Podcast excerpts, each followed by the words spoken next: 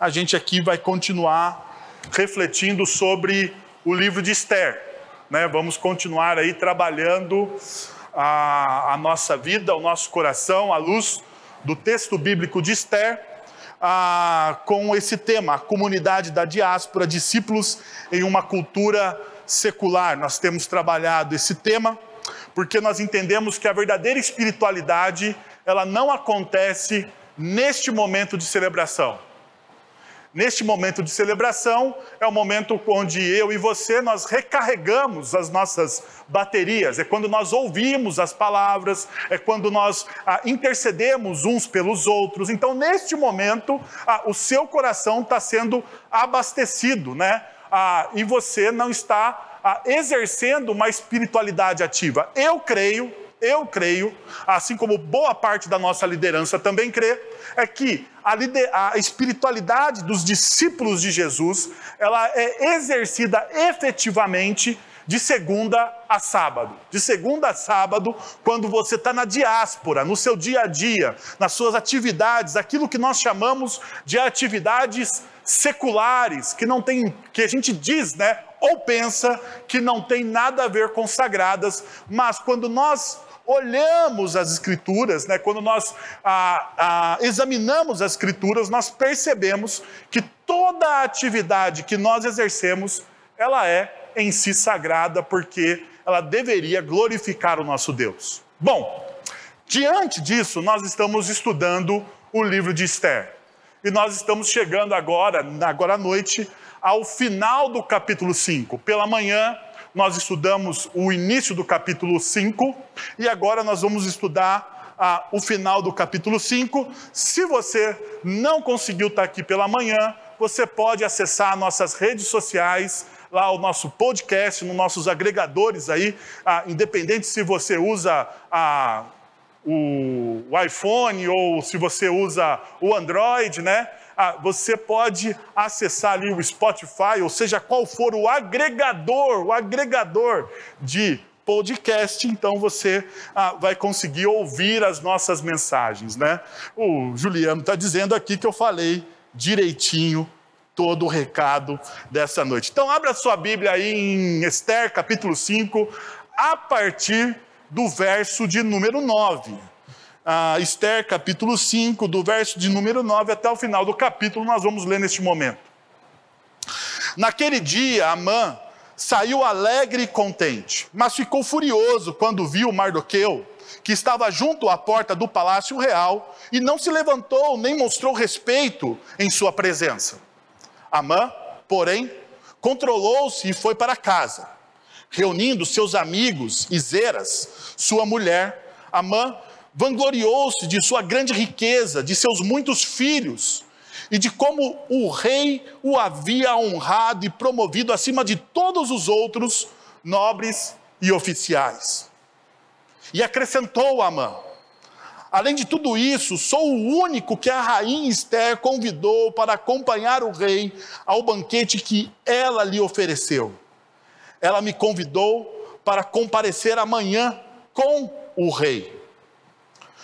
Mas tudo isso não me dará, não me, não me dará satisfação enquanto eu vir aquele judeu Mardoqueu sentado junto à porta do palácio real. Apesar de tudo que eu tenho, é o que ele está dizendo aqui, eu não vou ficar satisfeito.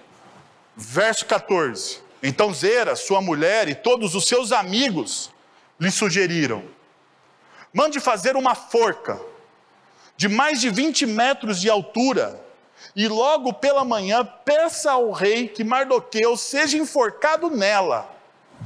Assim, você poderá acompanhar o rei ao jantar e alegrar-se. A sugestão alegrou Amã e ele mandou fazer a forca. E a gente termina aqui o nosso capítulo. Meus irmãos, irmãos, eu gostaria de trabalhar com vocês a seguinte tese nessa, nessa noite.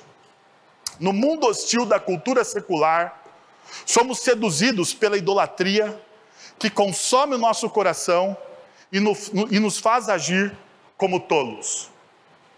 Perceba só, no mundo hostil da cultura secular, nós somos seduzidos pela idolatria. E essa idolatria, ela consome o nosso coração e nos faz agir como tolos. E daí vem a pergunta: por que a idolatria nos consome e nos faz agir como tolos? Bom, eu tentei esboçar várias respostas, mas eu não consegui, eu não sou um gênio, então eu não consegui nada assim de grande valia para vocês. Mas como eu sei que tem gente muito mais inteligente do que eu, eu fui buscar nos livros e eu lembrei-me de um discurso que é do David Foster Wallace, um discurso que ele fez na faculdade do Kenyon. E esse discurso ele fala exatamente sobre essa questão que eu levantei para vocês. Por que, que a idolatria consome o nosso coração e nos faz agir como tolos? Deixa, me dê licença para eu ler parte desse discurso. Olha só o porquê a, idolatria consome o nosso coração. Todo mundo, todo mundo adora. A única escolha que nos cabe é o que adorar.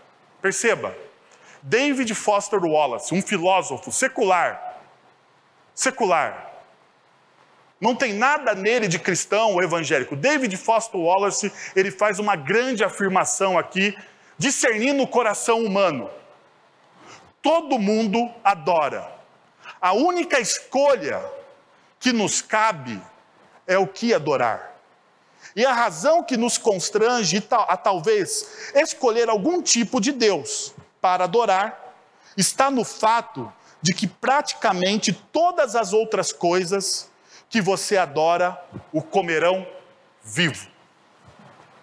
Em outras palavras, David Foster Wallace está dizendo o seguinte: tudo aquilo que você adora te consome tudo aquilo que você adora te consome. Por quê? Porque aquilo que nós amamos, aquilo que nós adoramos, nós nos tornamos como aquilo. O nosso coração é direcionado àquilo. Aquilo se torna o motivo dos seus anseios. Aquilo se torna o alicerce da sua vida. Então perceba, por que, que aquilo que nós adoramos nos consome? Porque o nosso coração, como vai dizer o nosso papai Calvino, o nosso coração foi feito para quê? Para adorar. Alguma coisa você vai adorar. A pergunta é: o que você vai adorar? Agora, veja só, no discurso dele, ele vai dizer também o porquê nós nos tornamos tolos. Ele está falando aqui, ó, aquilo que você adora te consome. Agora veja o porquê você se torna tolo às vezes por aquilo que você adora. Veja só. Se adorar o dinheiro e bens, caso eles estejam onde você encontra real sentido na vida, você jamais os possuirá em quantidade suficiente. Jamais sentirá que tem o bastante.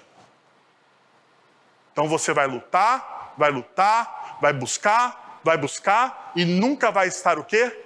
Satisfeito. Olha o que ele continua dizendo. É a verdade. Adore o próprio corpo, a beleza, a atração sexual e sempre se sentirá feio.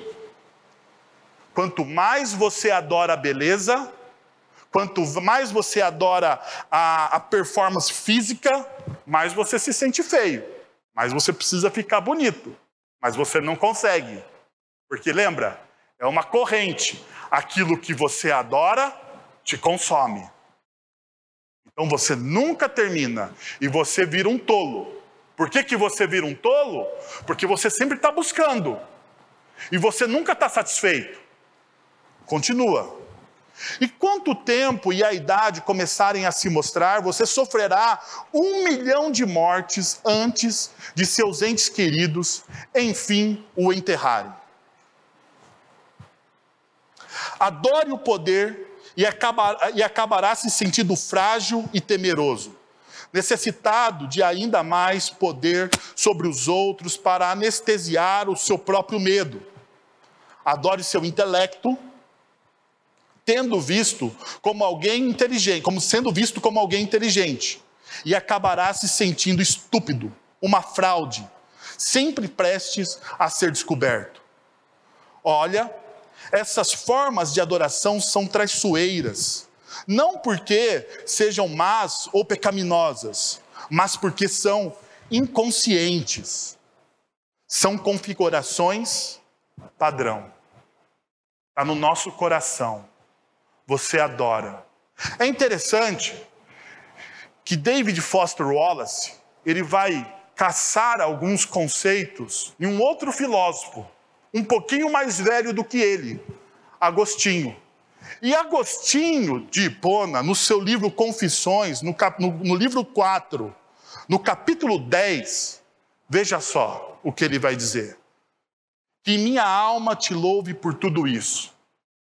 O que, que Agostinho está dizendo? Se você pegar todo o contexto, Agostinho está dizendo que a minha alma te louve por tudo aquilo que o Senhor me dá, por todas as benesses, por tudo aquilo que o Senhor faz. Ó oh, meu Deus, Criador de todas as coisas, fica implícito, fica explícito aqui. Mas a elas, as coisas que o Senhor faz, que Agostinho está dizendo aqui, não se deixe apegar por amor aos sentidos. Elas caminham para o seu destino, para deixarem de existir e dilaceram a alma com paixões pestilentas. Porque o desejo da alma é existir e repousar no objeto que ama.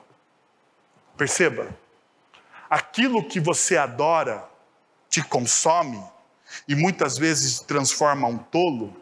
Por quê? Porque aquilo que você ama, a sua alma, ela deseja ter segurança. Segurança. Mas se você adora as coisas criadas, elas são instáveis. Perceba o que Agostinho vai dizer. Mas ele não encontra lugar. Mas ele não encontra lugar de repouso nas coisas, porque não são estáveis. Então, se você adorar os seus bens materiais, eles não são estáveis, eles não são duradouros. Eles vão um dia acabar, apodrecer, envelhecer. Você pode sofrer um revés na sua vida. E isso aqui, por não ser estável, vai criar o quê? Um buraco, um vazio na sua alma. Se você adora e se você venera os seus filhos ou qualquer outro tipo de relacionamento humano, essa pessoa a qual você adora, ela é instável. Ela não tem em si estabilidade. O que Agostinho está dizendo aqui é que o nosso coração, e ele vai continuar nesse capítulo 10, dissertando sobre isso, até chegar ao final, dizendo assim: olha, a nossa alma deve repousar naquele que é estável, naquele que é o Criador de todas as coisas, no Deus que é sublime. Então perceba, a grande pergunta da nossa noite aqui é sobre idolatria. A grande questão do nosso coração e a grande batalha das narrativas seculares tem a ver com o seu coração. Tem a ver com o seu coração. Sabe por que tem a ver com o seu coração? Porque é no seu coração que nascem os desejos e planos. É no seu coração que você se inclina para aquilo que você mais quer na sua vida.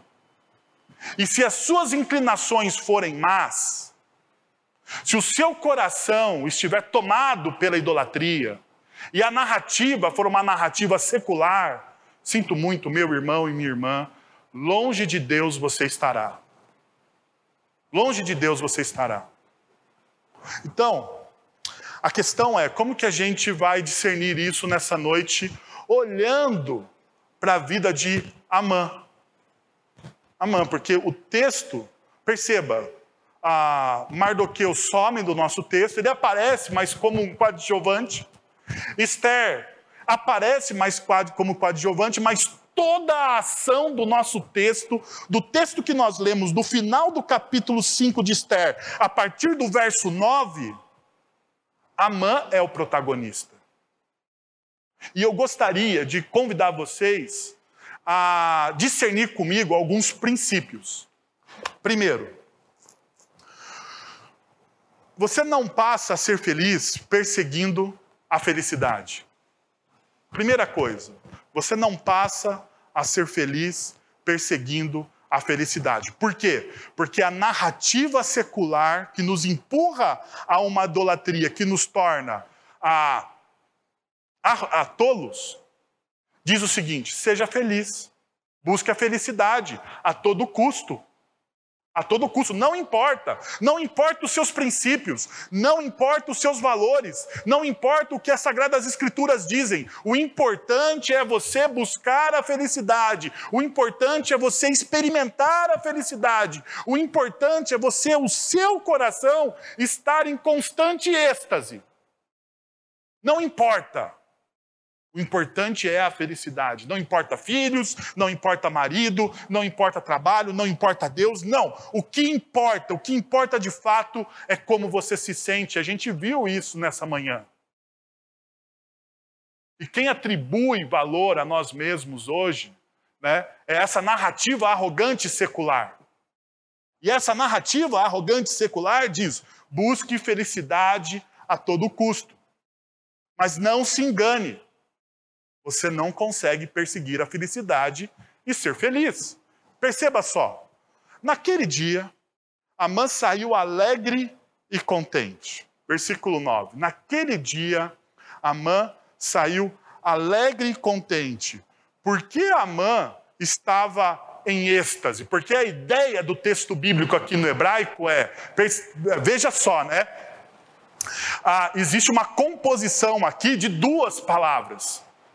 Ah, não diz que Amã saiu alegre. Diz o texto bíblico que Amã saiu alegre e contente. É como se ele estivesse dando saltos de júbilo. Algo de extraordinário aconteceu na vida dele. Então ele está em êxtase. A pergunta é por quê? Se você olha os versículos anteriores, principalmente o versículo 4, você vai descobrir o porquê. Veja só, se for do agrado do rei, venha com Amã a um banquete que lhes preparei. Quem está dizendo isso? Esther, a rainha. Esther, a rainha, convida Amã a participar de um banquete. Então ele é reconhecido como alguém importante entre todos da corte do rei, entre todos aqueles que servem o rei. Amã foi o único convidado. Mas Amã não foi o único convidado para um único banquete. Ele foi convidado para dois. Perceba só, verso de número 8. Se o rei tem consideração por mim e se lhe agrada a, a, a, atender e conceder o meu pedido, que o rei e Amã venham amanhã ao banquete que lhes prepararei. Qual que é o contexto desse êxtase de Amã? Ele foi reconhecido ele foi reconhecido. Ele recebeu aqui a, o reconhecimento que ele tanto busca. A rainha o convidou para um banquete. Perceba, perceba. Quando Amã era, era afagado, ele se sentia abençoado, reconhecido e valorizado. Seu ídolo era saciado. Qual que é o ídolo de Amã? É o auto reconhecimento. Esse é o ídolo de Amã. E por isso ele entra em êxtase. Então perceba como a idolatria funciona no nosso coração, porque ela é sorrateira. Muitas vezes nós achamos, né, nós como muita, por causa da nossa tradição, às vezes evangélica, nós achamos que a idolatria tem a ver com você se prostrar diante de uma imagem. Não. Não. A idolatria tem a ver com tudo aquilo que você dá mais valor do que o próprio Deus vivo. Isso é idolatria. É tudo aquilo que provoca esse tipo de êxtase, de alegria incontável. Porque, segundo as Sagradas Escrituras, a nossa alegria deve estar aonde? A nossa alegria deve estar no Senhor. Aquele que deve produzir êxtase no nosso coração deve ser o Senhor. Lembra, nós começamos o nosso encontro nessa noite lendo Deuteronômio capítulo 8. Deuteronômio capítulo 8, lembra do quê? Lembra das bênçãos, do cuidado de Deus com o seu povo no deserto e Deus dizendo o seguinte: cuidado com o coração, cuidado com aquilo aquilo que você recebe, porque aquilo que você recebe muitas vezes pode tomar o lugar do o meu lugar no seu coração. Isso é uma verdade. Muitas vezes nós olhamos para Amã como com preconceito. Não é? Nós olhamos para Amã e achamos ele um pecador, um idólatra. Mas deixa eu te perguntar. O que, que te provoca êxtase e tanta alegria no teu coração? Do que, que você não abre mão? Do que, que você não abre mão? Porque aquilo que você não abre mão é aonde está o seu tesouro é aonde está o seu tesouro. Aquilo que você, quando você fecha os olhos e você visualiza, é ali que está o seu tesouro. É aquilo que você adora. Isso então está tomando o lugar do seu coração e você muitas vezes acha que perseguindo aquilo, aquilo lhe trará felicidade, mas perceba, perceba uma realidade. Você nunca nunca vai alcançar. Nunca vai alcançar. Porque veja a experiência de Amã. Ele sai alegre, contente, sorridente, ele é valorizado, mas logo depois o texto nos diz o seguinte: mas ficou o quê? Furioso. Perceba, ele está no céu, ele está em êxtase, mas de repente o mundo de Amã desaba. E a pergunta é: por que o mundo de Amã desaba? Por que o mundo de Amã ah, cai por terra? Qual o motivo da fúria de Amã? E o texto bíblico vai nos mostrando. Mas ficou furioso quando viu Mardoqueu, que estava junto à porta do palácio real, e não se levantou, nem mostrou, perceba, nem mostrou o quê? Res respeito em sua presença. Qual que era o ídolo de Amã? Reconhecimento, autoafirmação. Mas daí o Mardoqueu, que era um judeu meio rebelde nesse momento, e nós sabemos o porquê, porque Mardoqueu, ele era a bisneto de Saul, né? E, Mardoc... e Amã, ele fazia parte da, da família de Agag, o rei que praticamente acabou com o reinado de Saul por causa da desobediência de Saul. Então nós temos aqui dois, duas famílias, né? Ah, são inimigas mortais. Uma não respeitava a outra. E perceba, quando Mardoqueu não se levanta, quando Mardoqueu não o reconhece, Amã fica furioso. Então ele vai do céu ao inferno em segundos.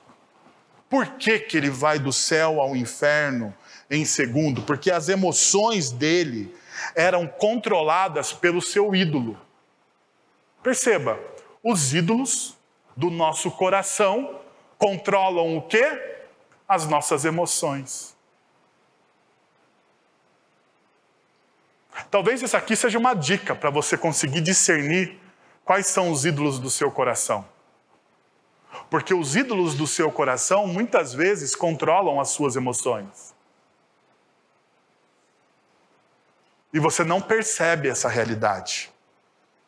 Quando esse ídolo era, era, alimentado, ele se sentia bem, mas quando esse ídolo era desafiado, isso levava à malignidade, à ira, à raiva. E foi por isso que ele conspirou contra os judeus. Ele desejava matar todos os judeus, por causa de quê? Por causa de Mardoqueu.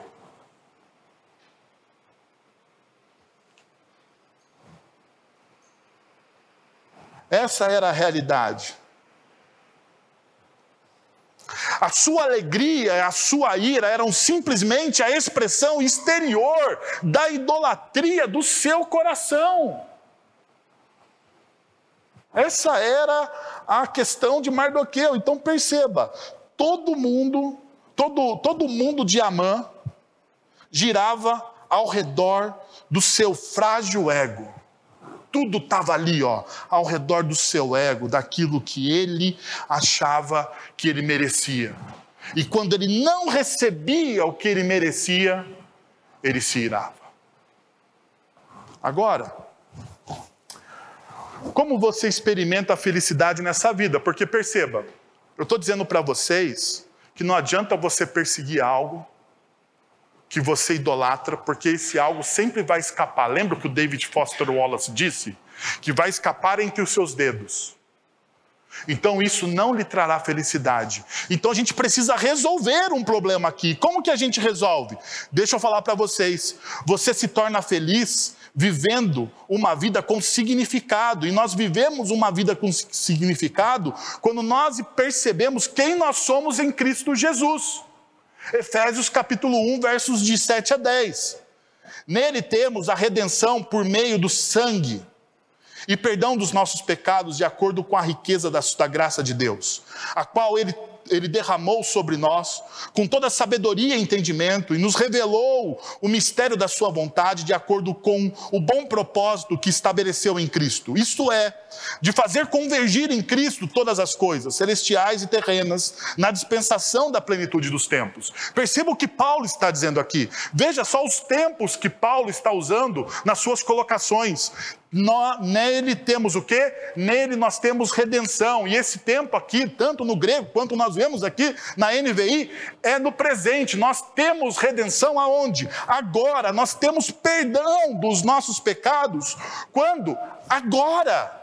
Ele derramou agora sobre nós toda a sabedoria e entendimento. Então perceba, o que, que Cristo, o que o sacrifício de Cristo faz em nós, cria significado na nossa vida. Cria um alicerce. Porque o nosso coração, a nossa alma, ela precisa desse alicerce firme. E Cristo, Ele faz isso por nós e cria isso em nós. Tanto é verdade que no verso 9 ele continua dizendo: Ele nos revelou o mistério da vontade de Deus. E no final, no verso 10, ele diz o seguinte: Em Cristo, é, isto é, de fazer convergir em Cristo todas as coisas, ou seja, tudo, tudo que nós temos, termina e acaba onde? Em Cristo Jesus. Todas as coisas estão convergindo em Cristo Jesus. Perceba o alicerce firme que Paulo coloca aqui. É esse mesmo alicerce firme que Paulo coloca aqui quando nós lemos Filipenses, capítulo 4, versos de 12 a 13. Aprendi o segredo de viver contente em toda e qualquer situação. Veja, por que que Paulo consegue então expressar em Filipenses capítulo 4 essa alegria? Aprendi o segredo de viver contente, seja qual for. Aprendi o segredo da felicidade, como diz a revista atualizada. Qual é este segredo? Esse segredo é Cristo Jesus. Esse segredo é o alicerce firme que nós temos em Cristo Jesus. Seja bem, bem, alimentado ou com fome, tendo muito ou tendo pouco, porque, verso 13: tudo posso naquele que me fortalece, ou seja, todas as minhas experiências de vida ganham significado e alicerce aonde? Em Cristo Jesus. Em Cristo Jesus. Então não adianta você buscar felicidade em outras coisas. A, una, a única coisa que pode te dar real felicidade e real significado à sua vida é Cristo Jesus e o sacrifício dele. Mas veja só, existe uma segunda coisa que Amã nos ensina. Quando nós não desejamos que o nosso coração se torne idólatra e tolo. Paz não é uma questão de ter, mas de ser. Paz não é uma questão de ter, mas de ser. Veja só, verso 10. Amã, porém, a, a, controlou-se e foi para casa. Reunindo seus amigos e Zera, sua mulher, Amã vangloriou-se de sua grande riqueza, de seus muitos filhos e de como o rei havia o promovido acima de todos os nobres e oficiais. Agora perceba o seguinte: se você fizesse uma lista do que Amã possuía, você vai ver: Amã possuía amigos, uma esposa fiel, filhos, riquezas e bens, influência, poder. O que deveria a ter falta, a Amã deveria ter falta de algo? Não, pensa só. Amigos, uma esposa fiéis, fiel, filhos, riquezas e bens, influência e poder. Tudo o que nós queremos, não é? Não, seja sincero no seu coração. Tudo o que você quer. Uma esposa, uma boa esposa, bons filhos, riquezas, influência, poder, amigos. Quem não quer isso? E outra, eu não coloquei aqui, mas ah, um churrasco, porque eles estavam comendo, estava fazendo aqui uma festinha. Ele reuniu seus amigos para comer alguma coisa. Então, tinha comida também. Muito mais feliz. Muito mais feliz. Então a questão é a seguinte: o que falta para ele? O que deveria faltar para esse homem? Do que, que ele está sentindo falta? se ele tem tudo aquilo que a nossa cultura almeja. Mas eu não sei se você lembra no começo da nossa conversa. O ídolo nos consome, não nos consome. E quanto mais você tem, mais você quer. Seja o que for. Ele tinha amigo, ou ele tinha amigos, ele queria mais o quê? Mais amigos. Ele tinha prazer, e ele queria o quê? Mais prazer. Ele tinha respeito, influência, bens. Ele poderia contar, e perceba, o texto bíblico diz que ele começou a vangloriar-se, a contar vantagem, a dizer isso em bom e alto som para todos ouvirem e sentirem inveja dele, porque isso era real, verdadeiro. O que mais esse homem deseja? Veja, o nosso mundo secular diz: se você tiver tudo isso, você vai ter paz. Se você tiver tudo isso, se você tiver amigos, se você tiver uma boa esposa ou um bom marido, se você tiver filhos excelentes, se você tiver riquezas, bem, se você tiver uma influência e se você tiver poder, se você tiver tudo isso, você terá paz na sua vida. E muitas vezes nós, nós buscamos a Deus para obter tudo isso, não é verdade? Nossas orações muitas vezes estão recheadas com esses pedidos. A pergunta é: Amã tinha paz? Não, eu quero que você seja sincero. Amã tinha paz? Amã tinha paz? Não tinha paz. Não tinha paz. Eu não sei se você percebe, mas ele não consegue. Ele não consegue, porque perceba a dinâmica do texto. Ele se vangloria novamente. Ele sai alegre da presença do rei e da rainha. Ele encontra Mardoqueu. Ele fica triste. Ele chega na casa dos seus amigos, na sua casa, com a sua esposa, fazendo um churrasco com seus amigos. Ele começa a se vangloriar. Ele fica alegre e diz todas as suas alegrias mas de repente, versículo 13, mas tudo isso não me dará satisfação. Versículo 13, olha na sua Bíblia, mas tudo isso não me dará o quê? satisfação. Apesar de eu ter tudo isso, eu não tenho paz e não tenho prazer na minha vida. Por quê? Porque ele queria ver o judeu Mardoqueu morto. É isso que ele queria. Essa é a realidade da espiritualidade, muitas vezes, nossa. É esse desejo desenfreado por coisas, que na verdade criam mais problemas, mais problemas no nosso coração, do que libertação, do que paz, do que satisfação. Mas agora veja uma coisa: se paz é ser, só somos em Cristo Jesus. Se paz é ser, nós só somos alguma coisa em Cristo Jesus. Romanos capítulo 5, versos de 1 a 2 diz o seguinte: Tendo sido, pois, justificados pela fé, nós temos o quê? Paz com Deus.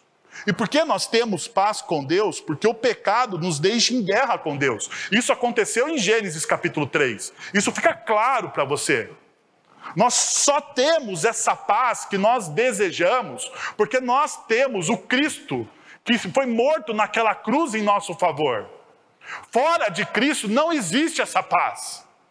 Você busca, você busca, você busca, você faz a sua lista, você dobra o seu joelho aos seus ídolos, mas você não encontra essa paz. Por quê? Porque essa paz que você tanto almeja só existe em Cristo Jesus.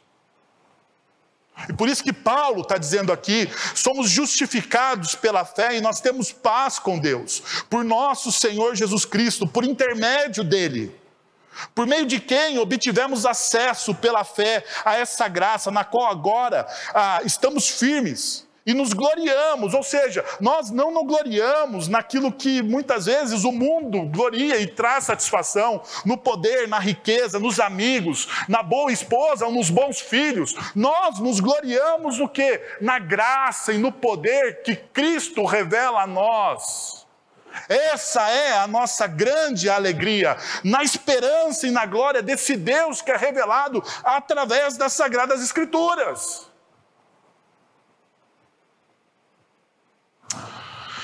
Mas eu sei de uma coisa agora. Talvez você deve parar agora e falar assim: tá bom, tá bom, Wellington, seu discurso faz até algum sentido para mim. Mas qual que é a praticidade disso? Qual que é a praticidade? Porque eu vivo no mundo real, né? Nós somos a comunidade da diáspora. Amanhã eu vou chegar segunda-feira no meu trabalho e o que, que isso vai influenciar na minha vida? Isso vai influenciar na sua cosmovisão, na forma com que você enxerga o mundo. É isso que vai influenciar. Vai, vai influenciar na forma com que você faz as escolhas para obter as coisas. E como você obtém essas coisas. E o porquê você quer essas coisas. A pergunta está muito antes. Nós buscamos o que buscamos. Por que, que nós buscamos o que buscamos? Por que nós queremos o que queremos? Por que nós desejamos, desejamos tantas coisas que não fazem sentido nenhum, às vezes, para a nossa vida? E quando nós a obtemos, nós quase que desprezamos. Por que tudo isso? É por isso que existe essa resposta. A resposta está na falta que Deus faz no seu coração.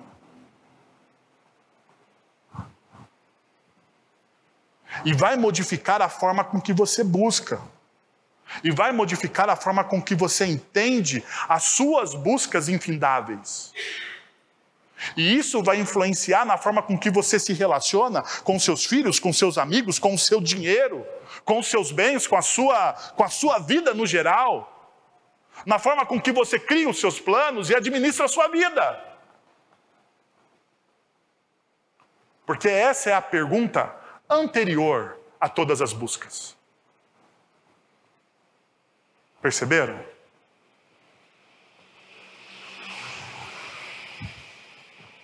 Por último, o conselho mais tolo e idólatra é: siga o seu coração. E eu gostaria de convidar você a pedir perdão se um dia você deu esse conselho a alguém. Né? Porque esse é o conselho mais tolo e idólatra que alguém pode fazer ou alguém pode ter. Perceba só o que acontece na história de Amã. Mas tudo isso não, uma, não me dará satisfação enquanto eu vir aquele judeu Mardoqueu sentado junto à porta do palácio real. Então Zeres, Zeres, sua mulher, e todos os seus amigos lhe sugeriram Mande fazer uma forca de mais de 20 metros de altura e logo pela manhã peça ao rei que Mardoqueu seja enforcado nela. Assim você poderá acompanhar o rei ao jantar e alegrar-se. Porque afinal de contas você vai eliminar aquilo que te desagrada, apesar de você ter tudo o que você deseja. Então elimine o pobre do Mardoqueu. A sugestão agradou Amã e ele mandou fazer a forca. Trocando em miúdos, o conselho de Zeras, a mulher de Amã e de seus amigos foi: siga o seu coração. E não existe conselho mais tolo e idólatra do que esse. Perceberam? Veja só. Ele não tem satisfação. Comecinho lá, veja o grifo. Ele não tem satisfação. Se eu não tenho satisfação, o que, que eu faço? Eu sigo o meu coração para obter o quê? A minha satisfação. Então siga o seu coração. Se você já deu esse conselho para alguém, peça perdão a Deus hoje. Porque isso não é um conselho bíblico. Se você já deu esse conselho para o seu filho, siga o seu coração, você, como pai, deve procurar o seu filho e pedir perdão para ele hoje. Porque isso não é um conselho bíblico. Não é um conselho bíblico. E por que não é um conselho bíblico? Basta você ler Jeremias capítulo 17, verso 9. Basta você ler Jeremias 17, a, a, verso 9. Que diz o seguinte: O coração é mais enganoso que qualquer outra coisa e sua, a sua doença é incurável. Quem é capaz de compreendê-lo? O seu coração, ele é o quê? Ele é enganoso. Ele prega peças em você. O seu coração, ele tem uma doença incurável, que se chama pecado. Pecado, eu sei, no mundo pós-moderno, nessa espiritualidade secular, pecado saiu fora de moda. Né? Ninguém fala de pecado, fala de erro. Né? Alguns teólogos até ficam meio assim floreando, errar o alvo. Não, é pecado. É pecado. É pecado mesmo, pecado. Aquilo que ofende a Deus, que ofende a vontade de Deus. O seu coração busca muitas vezes aquilo que é contrário à vontade de Deus. Nós podemos olhar, olhar isso em Gálatas capítulo 5, quando Paulo vai falar dos frutos do, do fruto do Espírito e das obras da carne. E Paulo vai ser muito claro que você deve inclinar o seu coração ao quê? Ao fruto do Espírito. Ou seja, o seu coração é enganoso e existe uma doença que é incurável, o pecado. Eu sei, você é um crente em Jesus, você não vive mais pecando na recorrência do pecado, mas você ainda se engana, meu irmão. Você ainda peca. Então o seu coração ainda prega peças em você por mais salvo em Jesus que você esteja. Isso tanto é verdade que o nosso papai Calvino, ele vai ter uma frase célebre. O coração humano é uma fábrica de ídolos. O coração humano é uma fábrica de ídolos. Por que, que o coração humano é uma fábrica de ídolos? Porque nós pecamos, porque nós somos enganados. E enganados pelo quê? Pelos nossos desejos. Tanto que Jeremias 17 vai dizer o seguinte, no verso posterior ao que nós lemos. Ele vai dizer o seguinte: Olha, o Senhor lhe sonda o coração de cada ser humano. O Senhor conhece o íntimo do coração de cada ser humano para fazer o quê? Para retribuir, para recompensar cada um conforme o quê? As suas obras. As suas obras. O salmista vai dizer, Davi vai dizer: sonda-me, conhece o meu coração, né? esquadrinha o meu andar. Perceba, o coração humano precisa ser tocado e transformado pela ação do Espírito Santo, porque ele é enganoso. Enganoso. Então eu vou dar um, um, um conselho para você agora aqui. Não siga o seu coração. Não siga. Não siga o seu coração. Mas crie discernimento com aquilo que você deseja através da palavra de Deus. Porque o seu coração pode fazer planos, mas a resposta certa vem dos lábios de quem? Vem dos lábios do Senhor. Então, meus irmãos, gostaria de convidar você a três movimentos nessa noite. Primeiro, Viva uma vida com significado real em Cristo Jesus. Primeira coisa que eu quero pedir para você nessa noite. Viva uma vida com significado. É Jesus que é o alicerce da sua vida. Jesus ele traz real significado para a sua vida. Qualquer outro lugar que você busque, busque felicidade, ele é instável. A sua alma não conseguirá repousar neste lugar. Você não encontrará paz neste lugar. Então, viva uma vida com significado, mas viva essa vida com significado em Cristo Jesus. Abrace a paz que só existe em Cristo Jesus. Abrace a paz que só existe em Cristo Jesus. E por último, não seja um tolo idólatra. Não siga o seu coração. Não seja um tolo idólatra e não siga o seu coração. Eu gostaria de convidar você a fechar os seus olhos, a baixar a sua cabeça e a pensar em tudo isso que nós falamos nessa noite. E a ganhar um discernimento daquilo que Deus deve fazer no seu coração.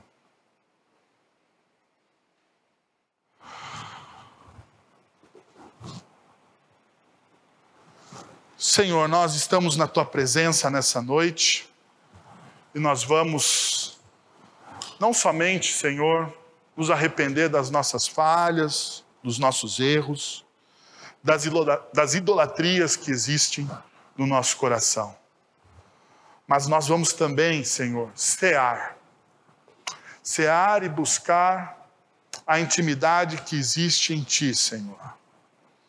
A Tua palavra nos ensina que este momento de ceia, de celebração, é um momento onde nós re recordamos aquilo que Cristo Jesus fez na cruz do Calvário por nós.